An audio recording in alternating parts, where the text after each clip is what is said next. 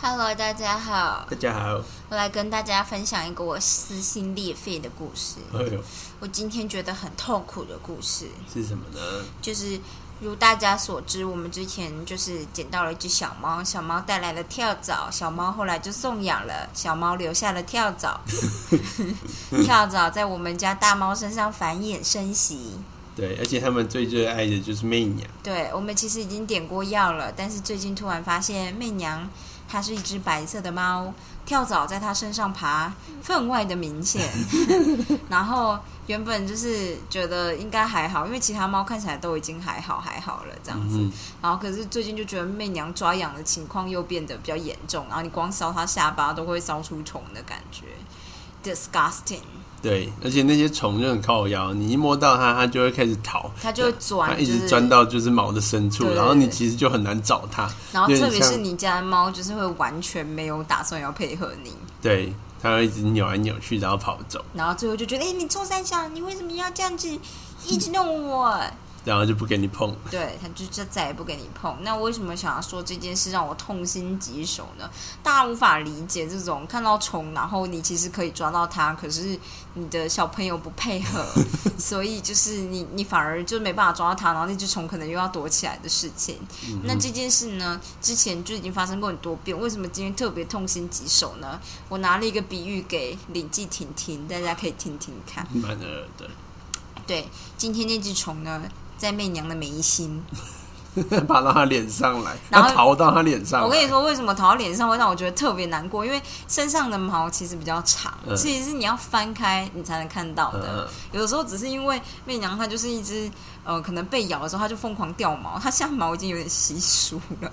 但就是反正有的时候你只是突然惊恐一瞥，或它身体某个角度让你看到就是呃肉色的地方，然后你发现有黑黑的地方，你就会觉得那应该是跳蚤这样。但是脸呢是猫身上毛最短的地方之一了，所以东西爬在上面，你一看就看得到。嗯，特别是它还是一只白猫，如果是黑猫，我就不敢说。但是就是 就是，它就爬到它眉心，我心里想说。我就跟林继廷比喻说，这很像是你遇到一个你的朋友或小孩子，他脸上爬了一只蟑螂，然后你就跟他说：“来来来，你过来，我帮你弄掉。”他就说：“啊，你不要，你干嘛？你你怎么样？”当你手要去碰就是那那个东西的时候，他就呈现一个“你不要碰我”，然后那脸上的蟑螂开始乱窜。有个恐怖的，但是就是最后那个小孩就跑走了，你就会觉得啊，你脸上的蟑螂待会就要 OK，他脸上的蟑螂还会一直想要钻进去他的皮肤里面，我真的要疯掉他。没有钻进皮肤，他只是毛的深处而已。但我还是不行，好的，反正媚娘后来我们就决定就是再给他点一次药，毕竟他上一次点完很快就一两个小时就跑去洗澡，所以可能上次药效不彰。我我我觉得还蛮有可能的啦，因为我上网看，大家都说最好还是停两天不要洗澡。对，虽然访单上面说两个小时洗澡没差，对，可是就是我其实那时候并不后悔让媚娘去洗澡，因为我猜她身上的跳蚤应该虽然说洗澡的人说她抓了四只，但是我猜洗出来的可能比她想象中多一点，或者虫卵什么洗掉也都是好的。这对样，，因为媚娘超多。媚娘身上真的是一个很夸张的状态，只要走路就会掉虫大便，是一个你无法想象的状态。媚娘是在养宠物啊，然后我就想到我们这就是之前领养媚娘的时候，她全身都在皮肤病。对，然后为什么我们后来觉得真的不行呢？就是我就是觉得它一直在掉毛，掉到毛有些地方看起来都快秃了，这样很夸张哎，就是我不知道说什么。然后我今天又遇到脸上有蟑螂事件，OK，所以我们就帮他点药了。对，但他现在就是又不太让我再靠近，他现在觉得我们就是一直就是一直盯着他，你太认真盯他脸看，他就会觉得冲他脚，冲他脚这样，然后跑走，令人痛苦。好的，但反正我们现在点完药了，我们就静观其变吧。我们静观其变，跳蚤真的是很恐怖的东西。好的，好，你去好的，今天我们要念就是这个第八章，这个神经心理学这个最神经后的一个，部分。对，就是睡眠的部分。这边要讲的是睡眠债和睡眠呼吸中止症。好，他说 William Demond 是这个博士呢，是史丹佛大学睡眠失调诊所的负责人，睡眠医疗领域几乎是他一手打造出来的。多亏 Damon 的努力研究，我如如今我们知道良好的睡眠对人体的良好运作有多重要。睡不好时，大脑就无法正常运作，你可能会有睡眠不足所衍生出的一些典型问题，像是像是对挫折容易忍受度低呀、注意力没办法集中啊、火力低怒、低落低啊、诺吗？低落跟易怒啊，你吗？还有拖延呢、你吗？我妈没有啊。你 睡眠不足对执行功能的影响是直接的，因为大脑的前额叶皮质区是负责调节睡眠觉醒和注意力的地方。研究显示呢，睡眠不足的年轻人难以动手做事，即使做了无也无法持久，尤其是那些他们认为无聊乏味的事情。面对需要规划或有特定目标的复杂任务时，他们也很难坚持到底，尤其目标抽象和报酬延缓时更是如此。嗯，哎，就是对。你可能熬夜做一两个晚上，甚至连熬三夜，看起来似乎没有什么大碍，尤其是在你年轻的时候，熬夜似乎没什么影响。但现在我们知道，当你睡眠不足时，会累积睡眠债，你无法呈现最佳状态，拖延倾向会越来越严重。所以，如果你无法得到充分的睡眠，可以打个小盹，像是少于十五分钟，因为像打盹的时间太长，呃，你有可能就会进入更深的睡睡眠阶段，那完全起不来。对你被挖起来，你就会超级昏沉。晚上呢，尽量早点就寝。然后他就说：“我们知道你进度落后，必须要熬夜，所以建议你要早点开始哦。你这个建议就是我们念本书的原因。对，如果你的睡眠时间充足，但醒来时还是疲累，最好去看一下医师，因为你可能会有其他的，像是忧郁现象或者是其他疾病的合并，或者是你可能会有一种致命的病症，像是睡眠呼吸中止症。没有致命啊，呃，就是对慢性，有点像慢性致命。反正就是它会让你在睡眠的时间缺氧，干扰睡眠，让你长期处于疲累的状态。我其实觉得你是哎、你有有没有那么严重？但你其实如果你很累的时候，你非常容易打呼，而且你打呼会越来越大声，到自己突然醒来。可是你其实都不会记得这一切，但生活在旁边被你吵着打呼的人类，我之前都有观察到，你就会这样子。然后如果你有打呼特别大声，然后会把自己吓醒的时候，你隔天其实都会特别的累。哦，嗯，然后你就会觉得你就是不管怎么样睡就睡不饱什么之类的，然后我就觉得其实你有睡，可是你没有真的睡好，这样嗯，大概是这样子。好的。但我也不太知道是什么原因早点睡。对，好，请继续。好，接下来是还要讲其他的因素导致拖延的，像是甲状腺失调啊，比较低落的话，可能会让人无精打采啊、疲累啊、提不起劲做事、不想采取任何行动啊，或者像贫血啊，也会让人比较忧郁啊。me 有研究指出，写作文时文思枯竭，可能和颞叶和额叶部分的问题有关。我觉得有关，因为我就是一直跟大家就是说这件事，我就觉得我就是之前贫血的时候去考托福，跟嗯不过我考第二次托福也是在贫血的时候考，可是就是第一次。第一次是刚好生理期，所以那时候可能就是贫血的更严重这样子。然后那个时候你真的无法专心，然后就是同时你也想不到什么好点子，你就是内心层就是身体可能太累了，或者是太缺氧了，就是大脑缺氧。对对好吧，继续。好，所以他就说，如果你就是你的拖延习惯，就是就是他觉得，如果你不知道你的生你的拖延习惯是哪里来的，你应该去找医生做一个全身的健康检查，看是不是生理有问题先。从这里开始。对，然后搞不好你解决了，你就迎刃而解。好的，所以他最后就说，不管你拖延什么，背后其实都一定有生理的因素在。像是在拖延的过程中，你大脑可能是察觉到危险，所以你拖延是你的本能反应和自我保护的机制。所以像我拿到诈骗信，就会直接拖着不动，这样。原来如此这。样说其实很危险，另外一派说我觉得可能还好，然后中立派就说那不然放着看看啊。最后就放着看看，原来如此。或许你的大脑遇上特殊挑战，例如执行功能失调或注意力缺失症，导致你对事情一拖再拖。或许你的拖延反映在大脑在反映出大脑在罢工，像你有忧郁现象时，什么都不想做。呃，不管是哪一种情况，我们希望当你对大脑运作有更多了解时，可以帮你更善待大脑和身体。好吧，所以他接下来第二步的部分呢，就会教我们怎么善待大脑和身体。好吧，好的，就这样。我大家对于就是病人被送往南部会很焦虑吗？嗯，我觉得还好。我觉得今天就是看到很多人在 po 文说，就是中，因为中央就是指挥中心，他们说 他们算起来就是病床数还足够这样子，就是中台北跟新北的病床数还有六百多空床这样子，然后就被就是。就是台北市政府就直接就是说根本就没这回事，我们就快爆炸了。后来就是中央指挥中心有发一篇封，就是有发一个公开的道歉，就是说他们重新统计以后发现，他们原本好像是把。大就是像那种四人房，嗯，四人病房全部都把它算成四个四个床，嗯，但事实上现在如果你关了一个病人在里面，如果他是确诊者，那就那间只能关另外一个确诊者，嗯，就是你不可以把一个确诊的和另外一个没确诊关在同一间里面，这样会有道德危机，那个人可能会跑去跳楼之类的，所以就是后来重新计算以后，好像就剩下。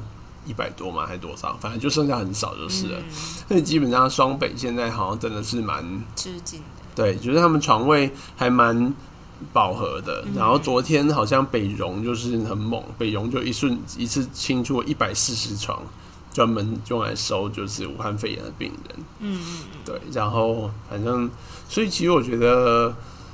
我我觉得就是我今天看到一篇文章，他就是他去检疫所帮忙，嗯，集中检疫所帮忙，就是那种饭店改成的集中检疫所，然后有一些病人就是他慢慢就出现一些比较缺氧的状态，所以他们就要叫救护车把他们送往就是隔离的病床。去住院了，那他们就发现，就是就是联络的过程中，就是好像就一直被打枪，对对对，就是到处都说满了，对，然后越找越外围这样子，所以我听到说有些病人被送往中南部，我其实不是很意外，我就想说也不是坏事，因为毕竟台湾不算太大，说那你真的要送，有些像是台北送到台中，说实在就是一个两个小时内就会到，这边送到送到山下是一样的时间，对对对，就其实如果你是。在集中检疫所发现你开始有缺氧的现象，你送过去应该是还好的。理论上，就是反正用氧气瓶先撑过去，我觉得不失为一个办法。这样子，嗯嗯，好的，对，最近就是大家说，因为大家都关在家里面，大家都变小厨师，就觉得好像是哎，我看到很多朋友开始烤饼干。还记得大家以前做这种烤饼干的时候，是国中的时候。是啊，嗯，就烤给女生呐，烤给喜欢的男生。原来你们会这样子？会啊。哦。那我从来都没烤过，我就想说，我都是当试吃的那一个。好的，我好像也没看过大家在送。真的假的？那个年代好像没有那么流行这件事。真的假的？我记得我们是哎，就是就是会有一些女生说，她在家里面试着。好像没有做巧克力。你们是不是就是开始看日本动漫看的要多？我觉得应该是哎，校园班都会有这种情人节要送那个啊，然后大家会就是约去一个同学家一起做。哦，没有哎，好像类似吧。我记得我好像有去过朋友家做，然后我就是负责在上面抹那个蛋黄。蛋黄嘛，蛋液沾的蛋液，对，沾那个蛋液，就觉得哎，抹了也比较漂亮哦，这样。然后，然后那个时候大家都会为了掩盖自己到底喜欢谁，但其实大家都知道，你懂吗？就是，但是为了要掩盖自己喜欢谁，就会送很多份，然后大家就会说这是人情巧克力，这样友情巧克力。然后，但其中有一个就是比较特别一点的，会给真正喜欢的人。这样，我每次在旁边看大家做这件事，就觉得蠢。国中就觉得人家蠢，对，但我现在不会觉得，我现在觉得反正就是好年轻，那种好甜蜜哦。但我以前看真的觉得蠢，我就觉得蠢爆。但没关系，就是你知道，因为我会有东西吃。我的那个时候好像大家不是很流行送，我们那时候好像不会过这东西，感觉是校风的，就是那时候的社会风气可能还没有开放到这个程度。我觉得，就有点像是说你就是今天说要送情人节礼物，感觉就是会被教训。训导处，你们的校风也太哦！你们有三民主义。说实在，我们那时候，我们三民国中已经算是很开放的学校了。哦，我后来才知道，我们算是一个实验学校，所以我们最开始要执行的政策都是在我们那边弄这样子。嗯，对，所以其实我们应该算是比较开放。所以你们有法禁吗？我们有啊，那时候什么都有啊，法禁就是法禁、写禁一定都还有啊。哦，对，好像我我只是有点惊讶，我想说，哦，那时候要送。女同学生日礼物，我就发现都很危险嘛。也还好，我只是发现好像没有什么人在做这件事。哦，嗯，所以我我就只是随便去书局挑了一个，也没有很随便，我会挑很久。但是我挑一个生日礼物送就是女同学，然后我就觉得我他有说谢谢吗？我那时候是怎么送的呢我已经把别人就是把不喜欢男生送我东西直接丢到垃圾桶。？OK，反正我我我也忘记我那时候怎么送的，我好像我不知道到底是不是当面送的，我那时候可能还没那么有胆，我就我觉得你应该不敢，你应该放可能就是抽屉吧？对对对，或者是拿到他们班上说，哎、哎、你帮我放在那个谁谁谁的抽哦，屉原还不是同一个班的啊不是同一班的啊，啊？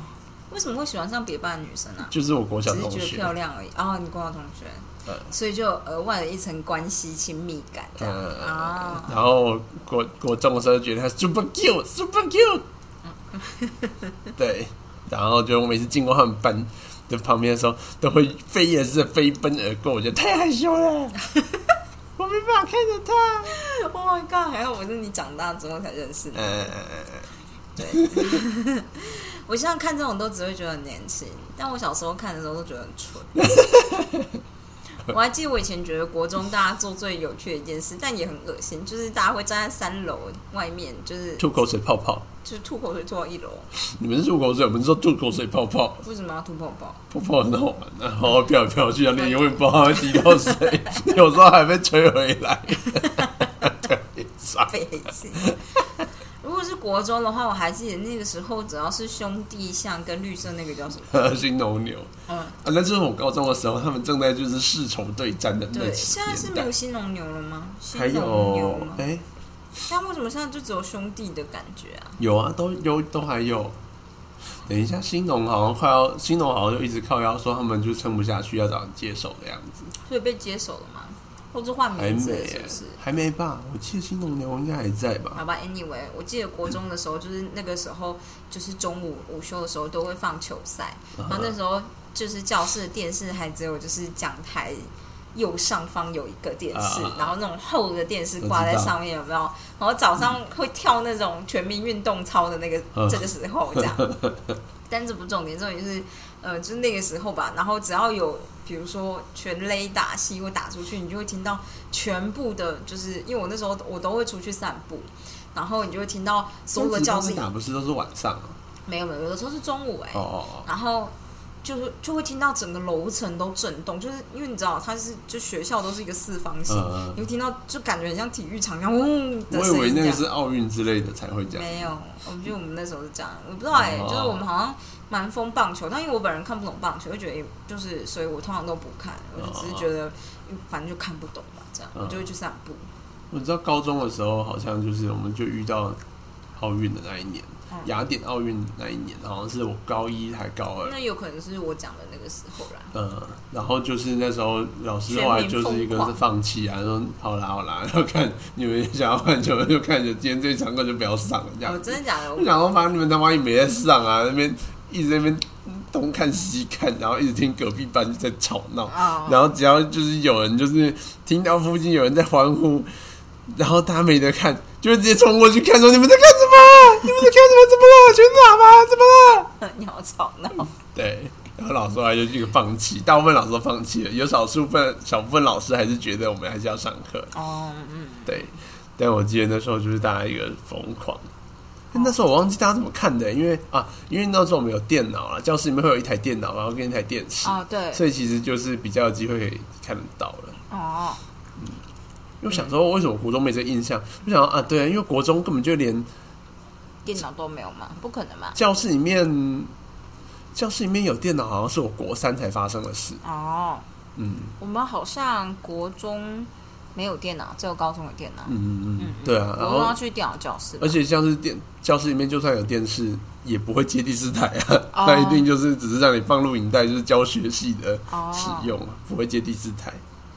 我也不知道哎、对，所以我就想说，好像没什么印象。国中我小时候对于录影带印象最深刻的一件事，就是教室前面都会有一个铁柜，然后里面会锁所有的录影器材嘛。呃，对不对？然后就是，我记得我小二的时候，我刚转新的班，因为我小一本来在原本的班，但小二好像要缩编班级，所以就是有点是减一班的意思这样子。然后，所以我小就是小二被重新分班，那其实蛮特别，因为通常是一一年级、二年级一个班，三年级、四年级一个班，五六年级一个班。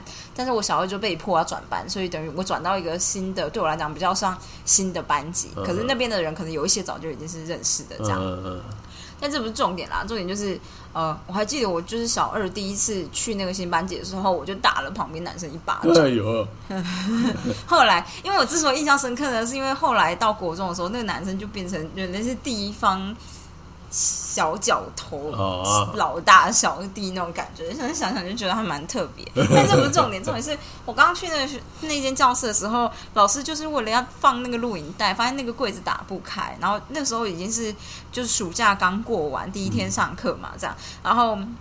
结果就请了学校的那个技工之类的吧，把它打开，然后发现里面有一只死掉的老鼠。哦那、，老鼠看起来就是被困在里面，然后不知道怎么出去，所以里面全部都是它的大便。然后就觉得那只老鼠好可怜哦，我觉得很恐怖，因为我就觉得我没办法想象被关在一个地方，然后嗯出不去，嗯，然后就是最后活活的饿死这样。是说巫师里面有超多支线剧情都长这样子，就是只要你在野外，然后那种很小很小的支线剧情，就是你就打破一面墙，发现里面有个死掉的人，然后留一张纸，说我现在被关在里面了，看来没有人会找到我了，完蛋了，我就是会死在这边，对，但我就会觉得这种很恐怖，那对我来讲太恐怖了，这样。而且是因为你不会马上死亡，你你会预预知自己要死，这样，然后感知那个过程，我觉得那个我不行。对，对，反正就是我就是对这件事有点印象。然后另外一件事就是国民健康操，呃，呃，就是其实我不会跳，就是重点不是，我记得好像是我们国中就没有再跳过了，但是嗯国小理论上都是国小要跳嘛，对不对？然后可是那一年呢，我们学校很特别，就是我们学校就说，呃，我们的健康操比赛呢换成巴拉巴拉樱之花，哈，你是不知道是什么？我后来发现是，那是一个港片。哈，就是一个港片里面跳了一首歌，我还记得有个动作是这样，好啊但这不是重点，重点就是，所以呢，导致所有人都会跳国民健康操，然后我只会讲前面两句，因为就是大家都会讲前面两句，哼，但但是讲，我现在连前面两句讲不出来不是。一二三三二一，一二三四五六七，我们是快乐的好同学、好朋友、小朋友，哦，好好，身体好，心情好，爱清洁，有礼貌，人人见了都喜爱。Oh my God！你果然是旧时代的人类耶因为我们！那时候还有去，就是我们因为那时候国小小五、小六的时候，然后我们就是要去比赛，嗯，然后所以就是要背的很熟。你看，然后我们国小小六的时候在跳巴拉巴拉樱之花，整个年级都在跳巴拉巴拉樱之花 为。什么？而且我跟别人讲，没有几个人知道这件事、哎我真的要查一下，就是，哦，对，就是这样，跟大家分享一下。好的，对你有什么要跟大家分享的吗？没有哎、我们就是今天就是煎了牛排，然后结果那牛排呢神秘的一个味道，腥味有点重，所以我们最后呢就把它做成了牛肉干，放在烤箱里面低温烘烤。目前那个东西呢就是斯坦在吃，斯坦吃超好的。对啊，就是那牛排两个弄下来，就烘干之后就没剩多少了。对啊，我们才知道原来外面就是牛肉干、猪肉干卖那么贵是有理由的。对，那个真的只剩一点点哎、对，只剩一点点。哎、哎 Netflix 有巴拉巴拉樱之花哎、它是它是日剧是不是？它不是啊，我记它是你看这个人，这个人是那个吧？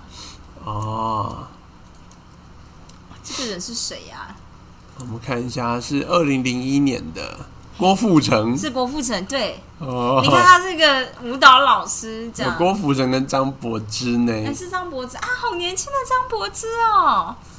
Oh my god！而且这 Netflix 有对，那我们那时候跳舞就是这一首 《巴拉巴拉音之好花》，特别，对，大概就是这样，很特别吗？我从来不知道这个东西。而且我觉得那好像是那几年上映的，你们看一下，二零零一年，像是几？是我几岁啊？二零零2001年现在是2021年九的一年。啊，对啊，你十岁啊，然后如果是我小二，小二大概是几岁？我知道小二是九岁左右啊，对啊八岁九岁，那不是小二啊，是小六。哦小六跳十二岁啊，对啊，你看，就是这这部片可能才上映一两年吧，然后我们那一年的健国民健康操会被取代成巴拉巴拉银子花了。好的，我觉得是不是只有你们学校做这件事 是啊，？OK，因为我后来问所有，就是我上女中之后，大家都呈现一个那是什么这样，我就觉得我们就跳国民健康操啊，对啊，大家都跳国民健康操。所以其实我们的国小就是意外的很开放。原来是校长突然就觉得我就是很喜欢这个，大家都跳这个。